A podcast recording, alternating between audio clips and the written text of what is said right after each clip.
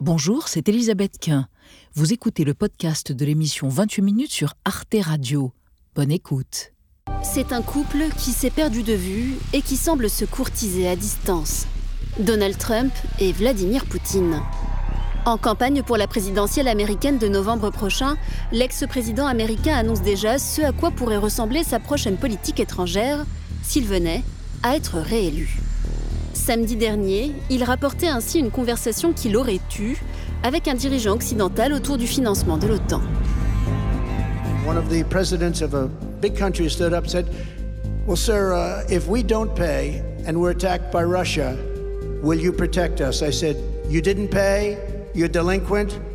He said, Yes, let's say that happened. No, I would not protect you. In fact, I would encourage them to do whatever the hell they want. You gotta pay. You gotta pay your bills.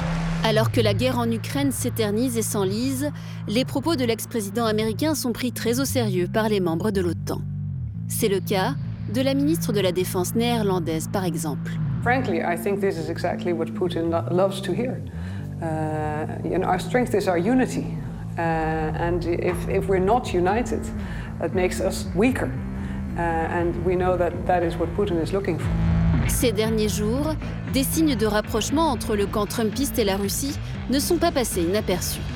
Tentative de blocage de nouveaux crédits à destination de Kiev par des députés républicains pro-Trump, ou encore interview de Vladimir Poutine par un journaliste proche de l'ex-président américain. Comment interpréter ces derniers développements? Adversaire du multilatéralisme occidental, Donald Trump est-il l'allié objectif de Vladimir Poutine? Quels points et intérêts communs entre les deux hommes? L'éventuel retour de Trump à la Maison-Blanche est-il la hantise des Européens et de l'OTAN? Et celle de nos invités. On va voir ce qu'ils en pensent. Philippe Golub, bonsoir. Professeur de relations internationales à l'Université américaine de Paris. Votre dernier essai, Une autre histoire de la puissance américaine, est paru au seuil. Selon vous, Donald Trump n'a aucun allié au niveau international, mais il partage avec Vladimir Poutine la même politique souverainiste et la même vision des relations internationales en tant que rapport de force. À côté de vous, Nicolas Tenzer, bonsoir. Bonsoir. Politologue spécialiste des questions stratégiques. Vous enseignez à Sciences Po. Votre livre, Notre guerre, le crime et l'oubli pour une pensée stratégique, vient de paraître aux éditions de l'Observatoire. Et selon vous, Vladimir Poutine et Donald Trump sont des alliés objectifs pour des raisons idéologiques. Il y a une complicité active entre les deux hommes, ajoutez-vous, et leur entourage. Poutine fera tout pour aider Trump à gagner l'élection présidentielle de novembre prochain. Et Patricia Alémonière, bonsoir madame, grand reporter spécialiste des questions internationales. Votre essai Au cœur du chaos est paru aux éditions Artaud. Selon vous, Donald Trump fait le jeu de Poutine en disant Je peux affaiblir l'OTAN et les Européens dès demain. C'est ce que cherche Poutine, en gros, nous diviser, nous, les Européens. Et on démarre avec la phrase du jour. Oui, l'OTAN ne peut être une alliance à la carte, hein, c'est signé euh, Joseph Borrell, le chef de la diplomatie européenne, en réponse donc aux déclarations récentes qu'on a entendues de Donald Trump. Une alliance militaire ne peut fonctionner au gré de l'humeur du président des États-Unis, a-t-il ajouté. Alors, Nicolas Tenzer, est-ce qu'il faut prendre au sérieux ces menaces?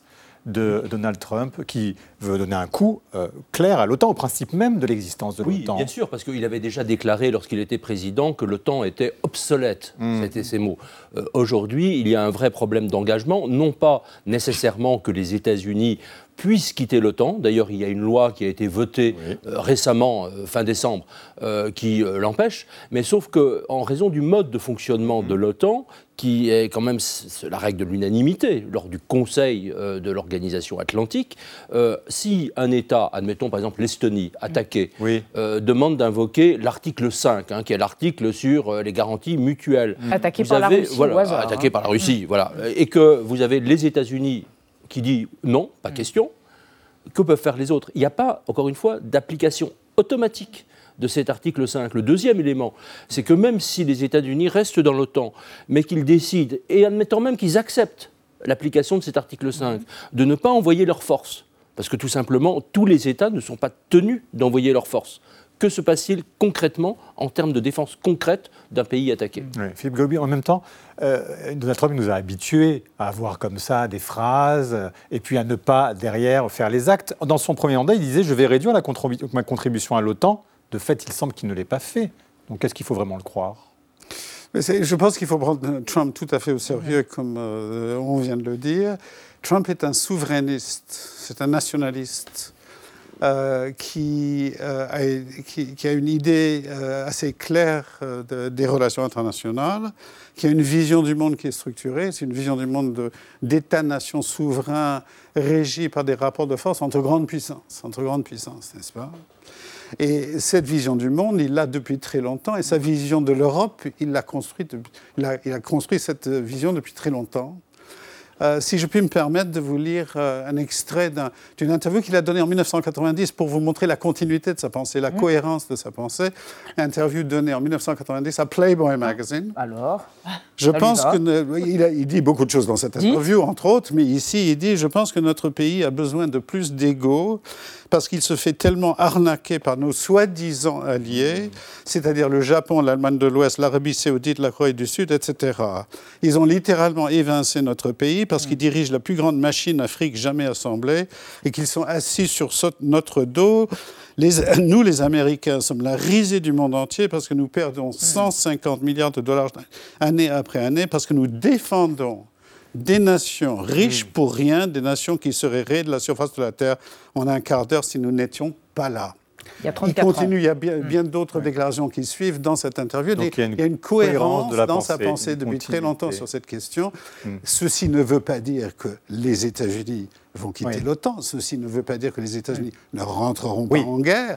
Cela veut dire que pour lui, pour lui, la relation transatlantique doit être renégociée. Oui, exactement, renégociation, Patricia Lemonnier en même temps. Est-ce qu'il euh, n'envoie pas un signal d'alerte aux alliés sur leurs dépenses militaires qui sont clairement insuffisante par rapport à ce qui a été exigé par l'OTAN. On va peut-être se faire un peu l'avocat du diable, certes, mais depuis 2006, les Alliés doivent consacrer au moins 2% de leur PIB aux dépenses militaires. En 2023, l'année dernière, il y a seulement 11 pays sur une trentaine qui euh, composent l'OTAN eh bien, respectent cette règle-là. Et la France y est mis très tard, elle est à 1,9. Voilà, la France a été mise très tard, effectivement. On a été à, à 2% un an plus tôt, en 2022, enfin maintenant on est à 1,9. Mais, mais je crois que l'important n'est pas là, parce que ces sommes, ce sont des sommes globales qui ne veulent rien dire sur, sur, le, sur le fond en fait. Euh, l'important, c'est que euh, je crois que dans la pensée de Trump, et je mhm. parle sous votre contrôle, euh, dans, la pensée de, Trump, il y a un, mépris profond mhm. pour, pour ces, ces espèces d'États européens qui sont sans arrêt en train de se chamailler, incapables de s'entendre, incapables de construire une force. Parce que l'homme Trump, effectivement, ne, ne considère en quelque sorte que l'État fort. Mhm. Et l'Europe, qu'est-ce que c'est? C'est un État éparpillé, c'est une espèce d'un conglomérat qui n'a aucune valeur à ses yeux. Et c'est en cela qu'il rejoint la pensée poutinienne, mm. puisque chez Poutine, il y a la volonté de détruire cette Europe qu'il mm. lui insupporte, puisqu'effectivement, euh, elle s'est construite, elle a, elle a ramené dans, en son sein certains pays qui dépendaient effectivement de, de la mythologie euh, poutinienne. Alors Vladimir Poutine, euh, vous en parlez justement, il envoie des messages aux Américains. Il l'a fait notamment lors d'une interview la semaine dernière avec le journaliste que vous connaissez tous bien, journaliste américain conservateur Tucker Carlson, hein, très proche de Donald Trump. C'était sur la chaîne d'Elon Musk. On écoute Vladimir Poutine. У вас нечем заниматься. У вас проблемы на границе полно, проблемы с, с миграцией, проблемы с внешним, э, э с государственным долгом 33 с лишним триллиона э, долларов. Нечем заниматься, нужно воевать на Украине. А не лучше ли договориться с Россией? Начать с уважением относиться к нашей стране, к ее интересам и искать какие-то euh, решения. Nicolas Tenzer, on est vraiment dans notre problématique là. Ce message a été perçu comme un adoubement de Trump purement et simplement par Poutine. bien sûr, et d'ailleurs c'était le but recherché en, raison de la personnalité même de, Tucker Carlson. Et on mhm. sait très bien que cet entretien est destiné non pas à un public européen ni à un public russe, mais bien à un public américain trumpien. Euh, qui effectivement joue avec un certain nombre d'arguments qui sont les arguments euh, de propagande, les récits hmm. que Poutine a l'habitude d'instiller auprès d'une partie des opinions occidentales et d'ailleurs d'un certain nombre de dirigeants même occidentaux, chercher des négociations, l'Ukraine ne peut pas gagner, tout ça ce sont des, récits de propagande hmm. et là il les renforce parce qu'il sait très bien que l'électorat trumpien et Trump lui-même, la question de la souveraineté d'un pays comme l'Ukraine, la question de la protection question de la démocratie, la question tout simplement de, des massacres, des crimes contre l'humanité, des crimes de génocide commis par Poutine en Ukraine, il n'en a strictement rien à faire. Et que Trump lui-même, déjà il y a quelques temps, avait dit moi, de toute manière, ce conflit-là, euh, en un jour, je le règle. Je le règle comment? Je le règle, soi-disant, par des négociations, donc qui permettent de sacrifier complètement l'Ukraine et de la rayer de la carte, ou en tout cas d'annihiler sa souveraineté. Philippe Golub, il y a une crainte d'un désengagement du, de ce fait euh, des États-Unis, si Trump était élu, euh, vis-à-vis de l'Ukraine, désengagement financier et presque moral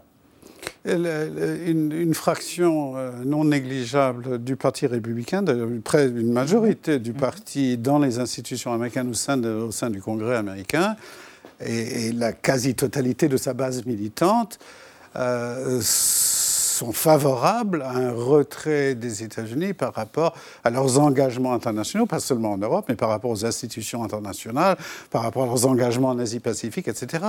Euh, Et donc au premier chef, Ukraine euh, en premier chef, l'Ukraine, évidemment, mais, il y a aussi.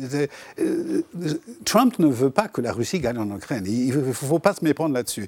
Trump, Trump n'est pas un sous-fifre de Poutine, n'est-ce pas? Il se reconnaît dans les dirigeants autoritaires dans les dirigeants autoritaires qui ont une certaine force et qui manipulent la force. D'ailleurs, il a dit dans la même interview en 1990, il dit Gorbatchev est très faible, regardez-le, il est en train de perdre, tandis que, euh, tandis que Deng Xiaoping en mm. Chine a montré en, 1980, en 1989 lors de Tiananmen mm. ce qu'il fallait faire. Mm. Je pense que sous Trump, effectivement, il y aura une, une limite très nette au soutien apporté par les États-Unis à l'Ukraine et une négociation, une négociation avec, avec Poutine, sans doute, sur les frontières de l'Ukraine à venir. Patricia Lémonière, mais entre les deux, c'est quoi? C'est une complicité réelle ou de circonstances entre Poutine et euh, Trump?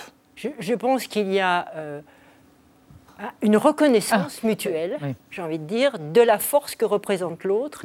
Et comme ce sont des relations euh, diplomatiques internationales qui, ne sont basées que sur la force pour ces deux hommes, effectivement, ils se reconnaissent comme l'interlocuteur puisqu'ils sont, ils, travaillent dans, le même champ que, lui. Mais ce que j'ai envie de dire, c'est que par rapport aux, États-Unis, euh, cette, cette, idée qu'a très habilement joué euh, Poutine mm. euh, sur regardez, euh, elle vous coûte cher. Oui. Ah oui, lors cette de son guerre en Ukraine, mm. elle vous coûte très cher et vous êtes endetté jusqu'au cou, dit-il.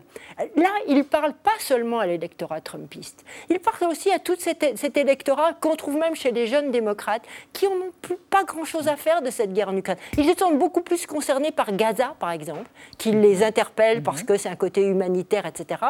Et ces dépenses lointaines, beaucoup d'Américains sont fatigués de ces dépenses lointaines. Il n'y a pas que l'électorat trumpiste. Nicolas Tenzer, en même temps, on a l'impression que Trump se dit, bon, la Russie, ok, l'Europe, c'est pas ça qui m'intéresse, c'est la Chine. C'est ça son obsession finalement? On est peu de choses. Alors, je pense qu'il y, y, a deux choses. D'abord, il y a un premier élément, c'est qu'il faut voir, je rebondis juste une seconde sur ce que vous avez dit, à mon avis très justement, c'est qu'il y a une grande partie de l'électorat euh, démocrate qui est totalement euh, sur cette tendance-là.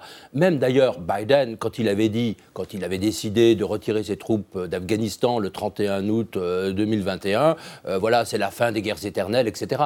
Tout ce discours-là, on le retrouve avec une tendance au pacifisme, un refus d'intervention dans cette partie-là. Sur la question de la Chine, il faut bien voir que le signal qui serait envoyé s'il n'y avait pas un soutien jusqu'au bout mm. à l'Ukraine, et ça vaut aussi pour partie pour mm. l'administration Biden, serait que euh, finalement des pays comme le Japon, des pays comme Taïwan, mm. des pays comme la Corée du Sud, comme l'Australie, voire les Philippines, se sentiraient complètement abandonnés. Moi, je me rappelle déjà des discussions en 2013 ou 2014 euh, au Japon, en Corée du Sud, où j'avais des responsables euh, de mm. ces pays qui me disaient est-ce qu'on peut véritablement à long terme faire confiance aux garanties de sécurité américaines? Et il faut voir que là, si on a Trump qui dit on abandonne concrètement l'Ukraine, eh bien, je pense que ces pays-là ne se sentiraient pas du tout défendus par rapport à la Chine. Et avec la Chine, ils chercheraient plutôt, mm. vous savez, une sorte de politique transactionnelle, hein, puisque c'est son grand terme, une politique transactionnelle qui ne serait pas nécessairement une politique de soutien a priori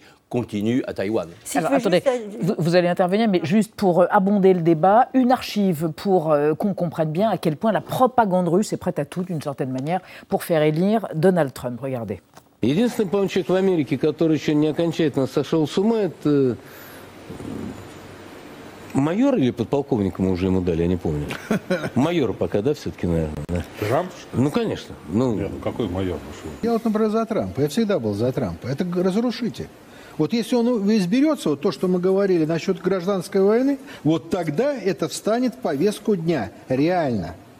Если изберется кто-нибудь из демократов, это вот бодяга будет продолжаться.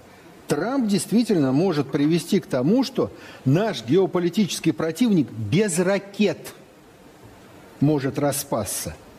Philippe Gobus, c'est édifiant tout de même. Et ça a des conséquences réelles. Hein. Patricia Lémonière en parlait. Il y a aujourd'hui un Américain sur quatre qui a une, opinion favorable de Vladimir Poutine. C'est-à-dire que ça, c'est la base de Trump. Hein. La, base militante de Trump, euh, partage l'idée de Trump sur les hommes forts, hein, sur les hommes forts, sur, euh, sur, les figures autoritaires. Le virilisme. Oui, voilà. Ça, ça, ça, veut dire que 75% de la population. droite chez nous aussi, hein Oui, oui. oui l'extrême droite en Europe aussi, en Europe dans, dans son ensemble d'ailleurs. Mm. Ça, veut dire que 75% de la population ne l'a pas, n'est-ce pas, à l'envers. Non, l'implication de tout ce que nous venons de dire, c'est une remilitarisation des relations internationales. Parce que mm. c'est vrai, c'est tout à fait vrai que toute une série d'alliés des États-Unis que ce soit le Japon, Taïwan, l'Europe, etc., euh, ne peuvent plus savoir, ne peuvent plus savoir à l'avance qu'il y a une garantie qui sera sûre en cas de conflit entre grandes puissances. La question de la nucléarisation du Japon va se poser, n'est-ce pas, si jamais cette politique est poussée à bout. La question de la nucléarisation en Europe, et pas seulement la France est déjà nucléaire. Mais la question se posera en Allemagne, se reposera en Allemagne. Ce sera très, très difficile à faire, mais elle va se reposer. Au Moyen-Orient, la même chose. On va vers, en tout cas, on allait même avant Trump, vers une remilitarisation des relations internationales, dans des luttes entre grandes puissances. Et là, les dangers, les dangers s'accumulent. Mmh. Patricia Lémonière, euh, par rapport à ce qu'on a vu là dans l'archive euh, sur l'ingérence des usines à troll et du pouvoir russe dans la campagne et dans l'élection de Donald Trump, c'est quelque chose qui est de plus en plus à redouter. Ça avait déjà été le cas en 2016. Ça risque d'être euh, majeur et massif en 2024 bah, ça risque, elle est déjà en Europe aujourd'hui, hein, mhm. avec la, perspective des mhm. élections européennes. Les usines à troll fonctionnent mhm. au maximum. Euh, mais euh, on est dans un monde euh, que Trump manipule, il est dans un monde parallèle, il est dans une autre vérité, j'ai envie de dire. et il colle à son époque. Parce que ce que les jeunes aujourd'hui sont sur les réseaux sociaux, tout le monde est sur les réseaux sociaux. Et donc, à l'inverse de Biden qui incarne une espèce de sagesse presque rétrograde, j'ai envie de dire, hmm. Trump est totalement dans son époque. C'est un homme du XXe siècle. Biden est un 21e siècle. Et Biden est un homme du XXe siècle. De la guerre froide, quelque part. Biden est encore celui de la guerre froide. C'est celui des relations internationales, comme on nous les a, comme on les Multilatérales. etc., où, on avait des relations quand même selon des codes. Donald Trump, lui, il est totalement imprévisible. Et, et le gros problème qu'il mm. pose des États-Unis, je crois, aujourd'hui. C'est ce côté imprédictible. Parce que regardez les méfaits euh, de la non-intervention des Américains quand des puits saoudiens ont été bombardés par euh, des milices euh, proches de l'Iran.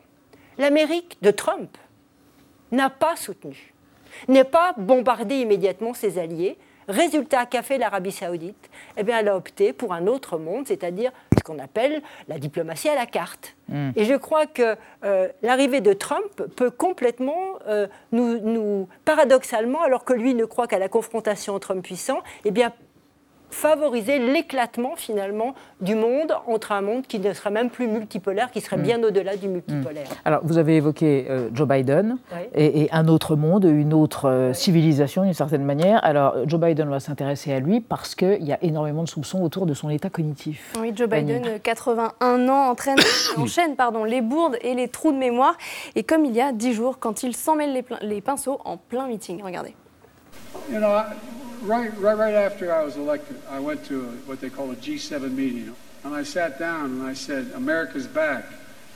And Mitterrand from Germany, I mean from France, looked at me and said, uh, "said, you know, what, why, how, how long are you back for?" Mitterrand, vous aurez corrigé vous-même, c'était bien Emmanuel Macron. Mm Hmm. de France. Et ce n'est pas la première fois que quelque chose euh, de la sorte arrive à Joe Biden. Ces derniers mois, il a successivement confondu l'Ukraine et l'Iran, les présidents égyptiens et mexicains, et il a évoqué le rôle à ce même sommet du G7 de, 2021, donc du chancelier allemand euh, Helmut Kohl, qui était mort euh, quatre ans plus tôt. On l'a vu aussi tantôt chercher ses mots, tantôt chercher la sortie d'une estrade, parfois même tomber. Jeudi dernier, le ministère américain de la Justice lui a évité une inculpation dans l'affaire de la découverte à son domicile de documents classifiés, mais il l'a qualifié d'homme âgé avec une mauvaise mémoire. Alors Joe Biden se défend, mais son âge et sa santé pourraient être de sérieux handicaps dans la course à la Maison-Blanche. D'après les derniers sondages, près de 9 Américains sur 10 aujourd'hui estiment qu'il est trop vieux pour un deuxième mandat. Philippe Golub, est-ce que Joe Biden peut encore faire le poids face à Donald Trump? Est-ce qu'il peut en l'empêcher d'accéder une nouvelle fois à la Maison-Blanche il faut savoir bien sûr que le, rapport du procureur spécial, que le procureur spécial lui-même a été nommé, a été, euh, a été nommé par un démocrate comme procureur spécial, mais à l'origine a été nommé par Donald Trump comme procureur. Donc euh, c'est très politique, c'est une action très politique d'insérer cette question de la mémoire dans son rapport. Euh, Joe Biden est un homme âgé et c'est un homme qui ne dégage pas beaucoup d'énergie comme on le voit, mais c'est un homme qui a géré les fortunes des États-Unis plutôt bien au cours des quatre dernières années au plan économique, etc. Il a un plan de réindustrialisation qui marche. C'est sa politique en relations internationales a des résultats plus mitigés, mais il y a quand même, il y a quand même une, une action internationale cohérente. Donc le problème problème aujourd'hui, c'est que Donald Trump, qui a 77 ans et qui lui aussi confond les noms constamment, n'est-ce pas, très récemment entre, entre l'ex-président de la Chambre des représentants et, et, et Nikki Haley, c'est que Joe Biden dégage quand même un sentiment de, fatigue. Mm. Disons ça comme ça, de fatigue et de difficulté. Au moins. Oui, au moins. Disons, oui, oui, oui, d'accord, au moins. Euh, de, fatigue et de difficulté effectivement à s'exprimer en public. Il faut savoir qu'il a eu des problèmes d'élocution depuis qu'il est gosse. Hein. mais Tandis que Trump, qui a 77 ans, lui, il dégage une énergie farouche négative. et cette énergie, farouche et le contraste entre les deux est, assez, est, assez, net. Et donc le résultat aujourd'hui, c'est que mm. Biden semble affaibli. Mais nous ne savons pas aujourd'hui, la campagne n'est pas encore véritablement commencée.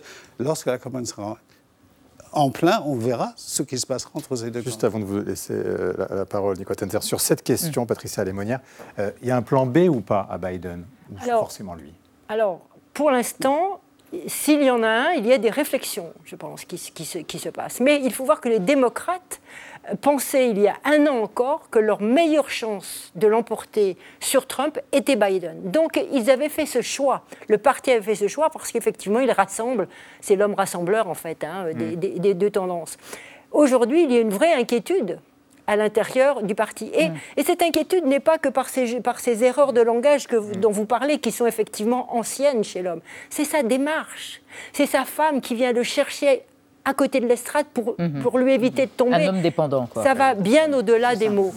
Nicolas, euh, Tenzer, une dernière question pour revenir à l'OTAN. Si jamais Donald Trump était élu en novembre, euh, est-ce que les 31, bientôt 32 pays membres de l'OTAN euh, doivent s'alarmer, se mettre en état de, de, choc peut-être, intellectuel et stratégique, et se dire on ne peut plus compter sur les États-Unis Alors, je pense qu'il y a, sur ce plan-là, il y a deux choses. Premièrement, oui, et c'est pas, pas, de, pas en novembre qu'il faut le faire, c'est maintenant. et ça devrait déjà dû être fait depuis assez longtemps. Hein. On se rappelle aussi Emmanuel Macron, le 13 juin 2022, à Satori, qui parlait de l'économie de guerre pour la France, mais aussi pour les autres pays de l'Union européenne, il fallait absolument le faire mm. et il faut le faire. C'est-à-dire qu'aujourd'hui, il faut évidemment que sur le plan conventionnel, pousser les dépenses jusqu'au bout. Il faut vraiment transformer complètement notre appareil de défense. C'est une nécessité. Et c'est une nécessité aussi, ne l'oublions pas, si Biden est réélu. Mm. Parce que rappelez-vous quand même, 2013, Hein, la, Syrie, euh, à l'époque, Obama qui refuse d'intervenir. À l'époque, Hollande était prêt à intervenir. S'il avait eu le soutien de l'Europe et la capacité d'intervenir, voilà. Et je pense que c'est ça qu'il faut faire. Dernier point très rapidement, sur le nucléaire quand même. Là, on n'est pas sorti de l'auberge parce qu'il faudrait revoir complètement pour les deux pays européens au sens large euh, qui disposent de l'arme atomique, Royaume-Uni et France, complètement notre doctrine de dissuasion. S'il n'y avait plus de parapluie nucléaire américain, eh ben, y a du boulot. affaire. Il y a du boulot et merci à tous les trois d'être venus évoquer toutes ces questions dans notre débat du jour. Retrouvez le podcast de 28 minutes sur toutes les plateformes de podcast et sur arteradio.com. Et pour soutenir l'émission, abonnez-vous, commentez, critiquez, mettez des étoiles et partagez le podcast avec vos proches.